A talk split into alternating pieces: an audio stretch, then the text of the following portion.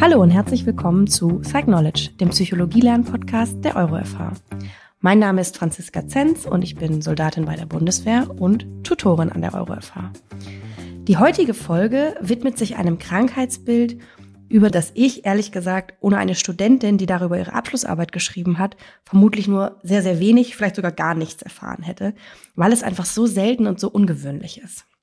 Aber es ist eben auch unglaublich spannend. Und aus diesem Grund ist heute Simone Huber bei uns und spricht mit uns über das Münchhausen bei Proxy-Syndrom. Hallo Simone, schön, dass du deine wissenschaftlichen, aber auch in Teilen ja persönlichen Erkenntnisse zu der Thematik heute mit uns teilst. Hallo Franzi, sehr, sehr gerne. Ich freue mich sehr über die Einladung. Bevor wir inhaltlich einsteigen, mag ich aber an dieser Stelle, also wissend ähm, aus unserem Vorgespräch, was Simone und ich geführt haben, an der Stelle eine kleine Warnung an unsere Zuhörenden abgeben. Was Simone gleich berichten wird, ist in Teilen wirklich harter Tobak, weil es eben auch um Kindesmisshandlung geht.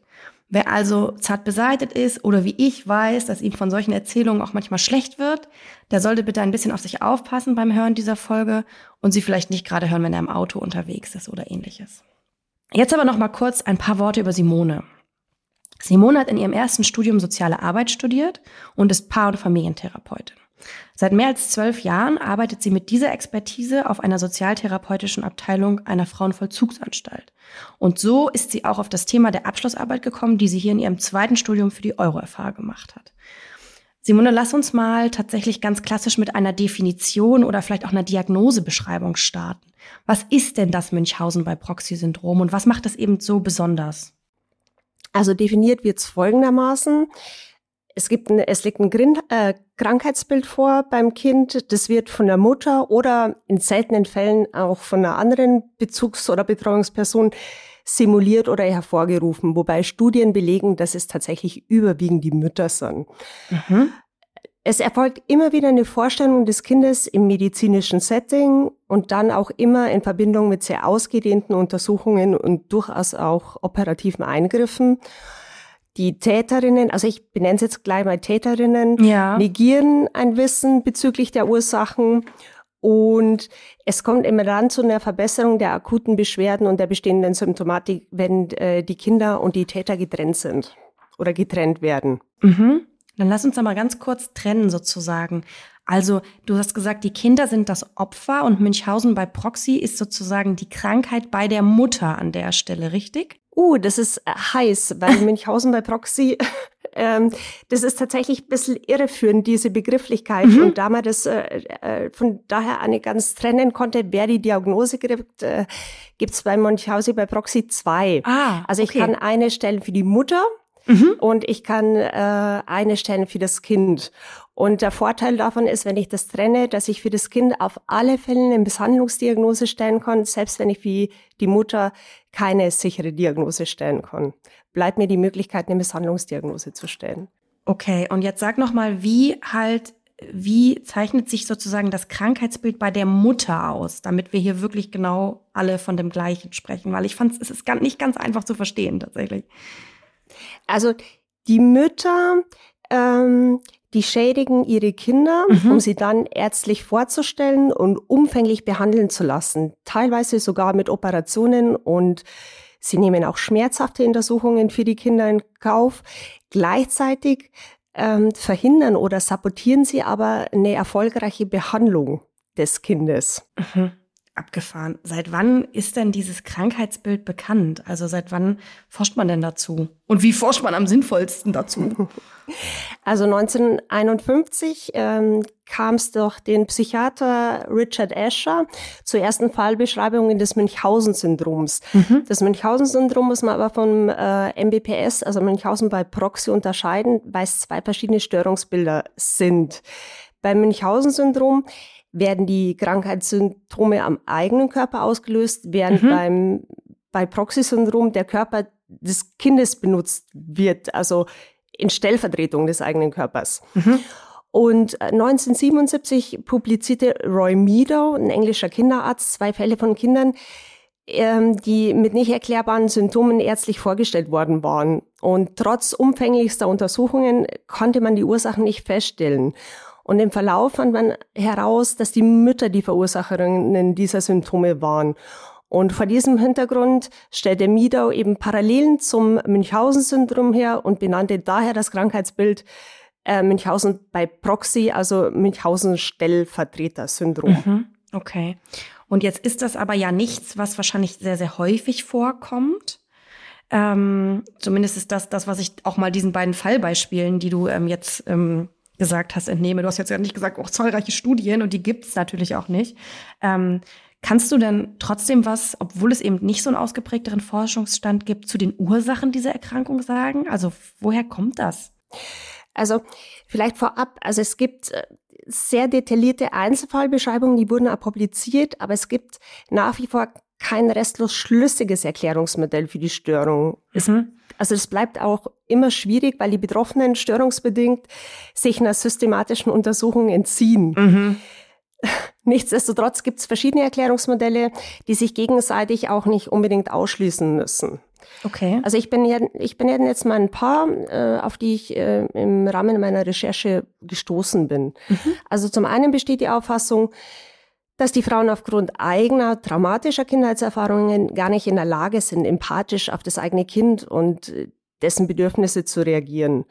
So kommt es im Rahmen von dem MBPS zu einer transgenerationalen Weitergabe von kindlichen traumatischen Erlebnissen. Und in der Literatur spricht man hier von einer Second Generation von MBPS. Also die ehemaligen Opfer sind quasi die heutigen die neuen Täter. Ja, okay. ganz genau.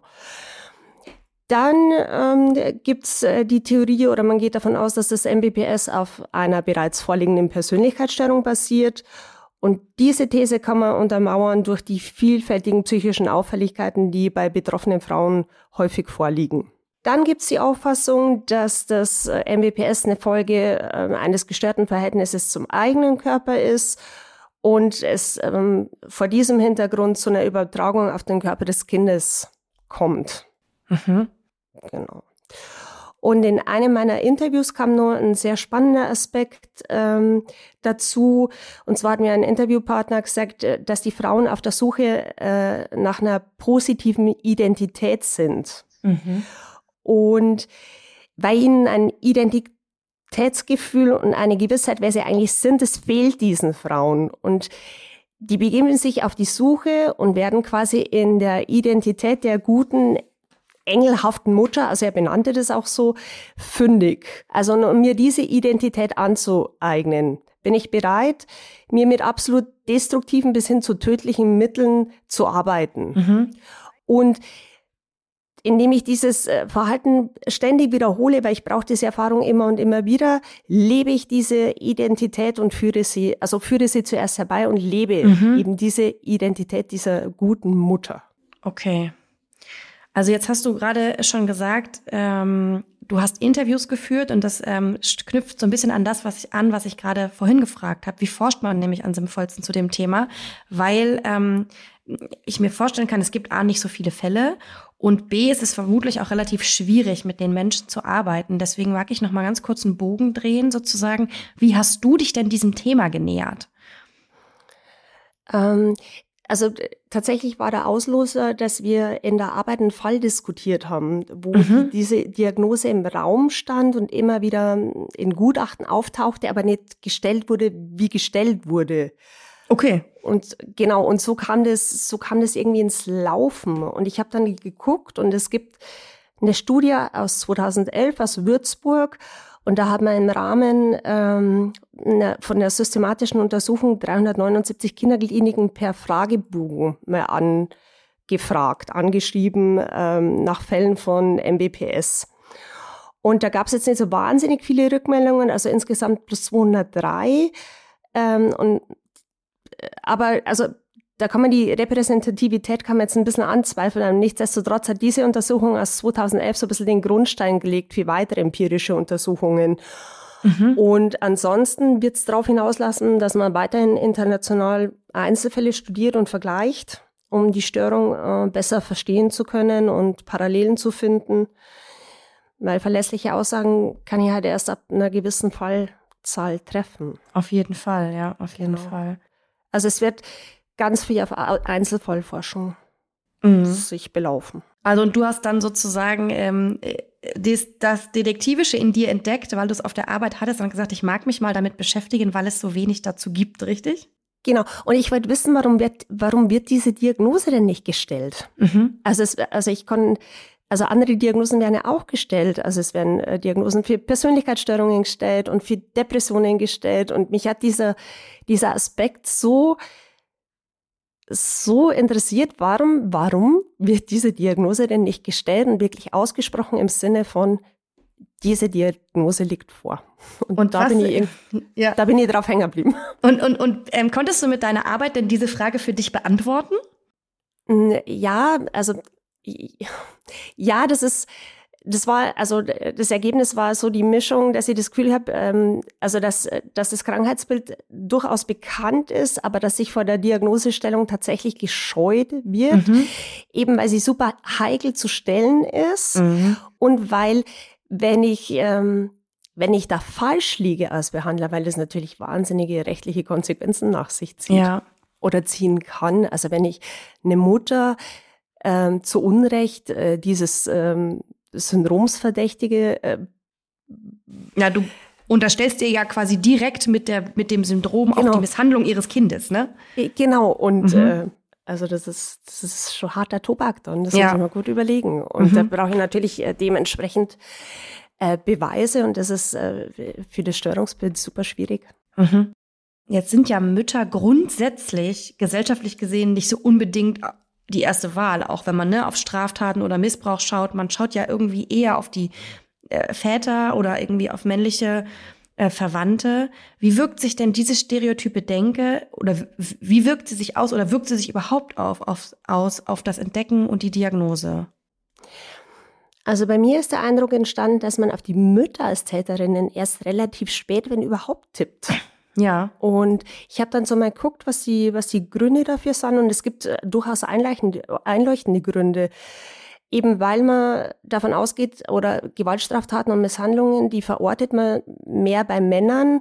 Ähm, und faktisch ist es tatsächlich so, dass es, dass es mehr von Männern verübt wird, aber halt nicht ausschließlich. Mhm.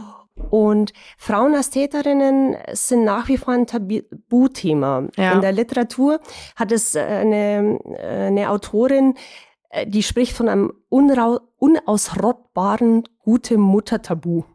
Und ich finde, das, das trifft es total gut.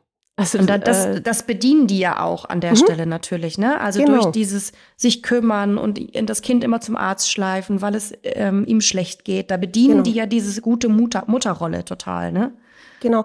Und in einem meiner Interviews hat sich durchaus auch die Frage ergeben, warum diese gesellschaftliche Grundannahme eben von dieser guten, versorgenden Mutter, warum, warum die so nachhaltig etabliert ist. Mhm. Also das ist, das ist eine Frage, ich kann es nicht restlos beantworten. Übrigens immer Frauen, die solche Fragen und Gedanken in den Raum werfen. Das fand ich, ich fand das super spannend. Also es mhm. kam nicht von Männern, sondern es waren so die Frauen, die sich diese Fragen stellen. Mhm. Aber äh, also vielleicht auch nochmal für die Gründe. Ich, also es ist mir schon nachvollziehbar, an den Gesprächen ist mir, ist mir das ganz klar geworden, dass man eben im medizinischen Setting, gerade bei Kleinkindern, ähm, da ist man auf die Aussagen der Eltern angewiesen. Ja. Also gerade wenn die nur nicht sprechen können und dann ist man einfach geneigt, den Müttern bzw. den Eltern einfach Glauben zu schenken. Und was ich als Rückmeldung bekommen habe, ist, dass medizinische Berufe, die sind auf Heilung ausgerichtet und eine vertrauensvolle Arzt-Patienten-Beziehung ist einfach wichtig. Und jetzt kommt eine Mutter, die ein schwerkrankes Kind präsentiert, die kann erstmal mit ganz viel Verständnis und Mitgefühl und Mitleid rechnen. Also die zweifelt man ja nicht vom an. Start weg an, ja. Ne? Ja. sondern ich, ich vertraue der ja. Aber allein dieses Vertrauen kann eben dazu führen, dass die Diagnose eventuell erst dann gestellt wird, wenn das Kind schon bereits ernsthaft äh, geschädigt ist. Mhm. Und was man und was man nur sagen muss, ist einfach, dass die Frauen hoch, also wirklich im klinischen Sinn hoch manipulativ, äh, hoch manipulativ agieren und super geschickt darin sind, Symptome erstens zu fabrizieren und ein Krankheitsbild aufrechtzuerhalten. Also die, die sind einfach super geschickte Täuscherinnen. Ja, ich, ich kann das total gut nachvollziehen, was du sagst. Und trotzdem, obwohl ich, wir ja auch schon vorher drüber gesprochen haben, schockt es mich wirklich unglaublich sozusagen. Aber ich verstehe auch noch mal besser, Und ich glaube, es ist für alle sehr verständlich, warum deshalb die Diagnosestellung auch so schwierig ist, weil mhm. genau das, was du gerade beschrieben hast, ne? Erstmal geht eine sorgende Mutter mit ihrem Kind zum Arzt. Das zweifelt man natürlich nicht an, ja. Jetzt ist aber für mich sozusagen und auch für die Zuhörerinnen und Zuhörer natürlich auch nochmal eine spannende Seite. Wie geht man damit um? Also jetzt haben wir Frauen, die, die diese Diagnose bekommen haben. Wie therapiert man die? Aber vielleicht auch, also zumindest das, was ich mir etwas, wie ich mir das vorstelle, die Frauen sind wahrscheinlich gar nicht so häufig krankheitseinsichtig, oder? Ähm, also an der Stelle sind für mich sind tatsächlich viele Fragen offen geblieben. Okay. In der Literatur und bei den Experten besteht äh, so Einigkeit darüber, dass sich die Betroffenen von MPPS kaum je krankheitseinsichtig zeigen, das ist äh, mhm. äh, richtig, oder auch ihr Handeln zugeben. Es gibt aber keine formalen Studien zu Behandlungsergebnissen von Betroffenen und es fehlen äh, empirische Werte zu Verlauf und Prognose von Patienten und Patientinnen mit ähm, psychologischen artifiziellen Störungen. Von dem her, also vor dem Hintergrund ist für mich total offen geblieben, wie eine erfolgreiche Therapie ohne Krankheitseinsicht stattfinden kann oder soll. Ja und was therapeutische Interventionen beim MBPS sein könnten. Für mich ist offen geblieben, wie lässt sich dann eine Gefährlichkeitseinschätzung vornehmen. Lässt es einen Rückschluss dann zu, dass die, die Frauen gefährlich bleiben, wenn sie sich einer psychiatrischen Behandlung verwehren? Was passiert denn zum Beispiel nach einer Haftstrafe? Also ich sperre die weg für einen gewissen Zeitraum, für eine Körperverletzung ähm, und die kommen wieder raus und sind wieder schwanger. Mhm. Ne? Ähm, oder wie, also das kam im Gespräch mit einer Expertin nur, das hatte ich überhaupt nicht auf dem Schirm. Wie schützt man denn zum Beispiel pflegebedürftige Angehörige? Ja. Oder auch, äh, also Münchhausen bei Proxy gibt es mittlerweile auch, oder gibt es Fälle, wo das auf Haustiere übertragen wird. Okay, ich habe mich gerade, habe ich mir nämlich die Frage gestellt, wie lange funktioniert denn diese Übertragbarkeit auf das Kind sozusagen? Ne? Also wie lange ist das Kind Stellvertreter, weil auch die wachsen ja irgendwann. Also gibt, kannst du dazu noch mal was sagen? Genau, also da haben wir, mir die Experten in den Interviews gesagt, dass es ähm, für die Eltern äh, natürlich immer heikler wird, je älter die Kinder werden. Also in dem Moment, wo die sprechen, äh, lernen ähm, wird es einfach heißer. Mhm. Und einer der Experten hat zu mir gesagt, die meisten MBPS-Fälle enden dann, wenn die Kinder äh, eingeschult werden, weil die dann einfach schulpflichtig sind. Und äh, also ich meine, wir haben keine Kindergartenpflicht, wir haben aber sehr wohl eine Schulpflicht. Und äh, na, natürlich die ähm, dann viel mehr außer Haus sind oder mhm. außer Haus müssen. Ja. Aber das heißt, es handelt sich eben auch wirklich, also um das nochmal die Tragik herauszustellen, es handelt sich eben wirklich um Kindesmisshandlung von kleinen und Kleinstkindern. Ne? Mhm.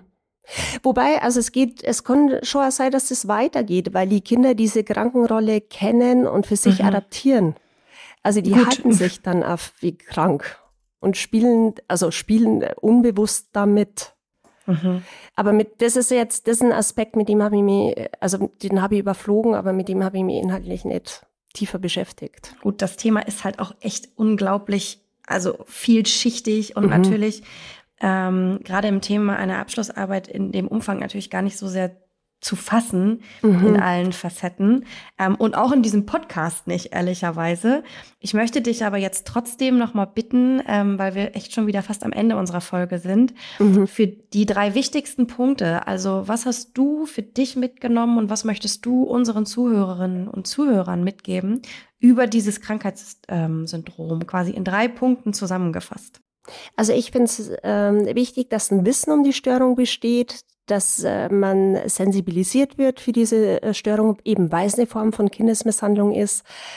Ähm, ich finde äh, nichtsdestotrotz eine neutrale Herangehensweise an das Thema total wichtig, eben weil es unglaublich viele Emotionen auslöst und im Umgang sollte ihr denn tatsächlich mal konfrontiert sein oder den Verdacht haben, finde ich eine Balance total wichtig zwischen wachsam sein und wirklich hinzugucken, ohne übertrieben argwöhnisch zu sein. Okay. Das nehme ich jetzt auch einfach als Schlusswort und ich glaube, das gilt aber eben auch für ganz, ganz viele mhm. ähm, Krankheitsbilder oder eben immer dann, wenn Kinder im Spiel sind. Ne? Genau. Mhm. Super. Ähm, ja, Simone, ganz, ganz herzlichen Dank an dieser Stelle, dass du dich auch nochmal mit uns in dieser konzentrierten Form mit dem Münchhausen bei Proxy-Syndrom ähm, hier auseinandergesetzt hast und äh, wirklich einen Einblick in ein Thema gegeben hast, was, glaube ich, viele noch nicht kennen. Also ganz, ganz vielen Dank und dir alles, alles Gute weiterhin und ja, viel, ich, also ich finde Erfolge in deiner Arbeit, weil in der Frauenvollzugsanstalt ist, glaube ich, auch äh, auch da das Arbeiten manchmal harter Tobak. Also vielen Dank und bis bald. Tschüss. Sehr, sehr gerne. Vielen Dank. Ciao.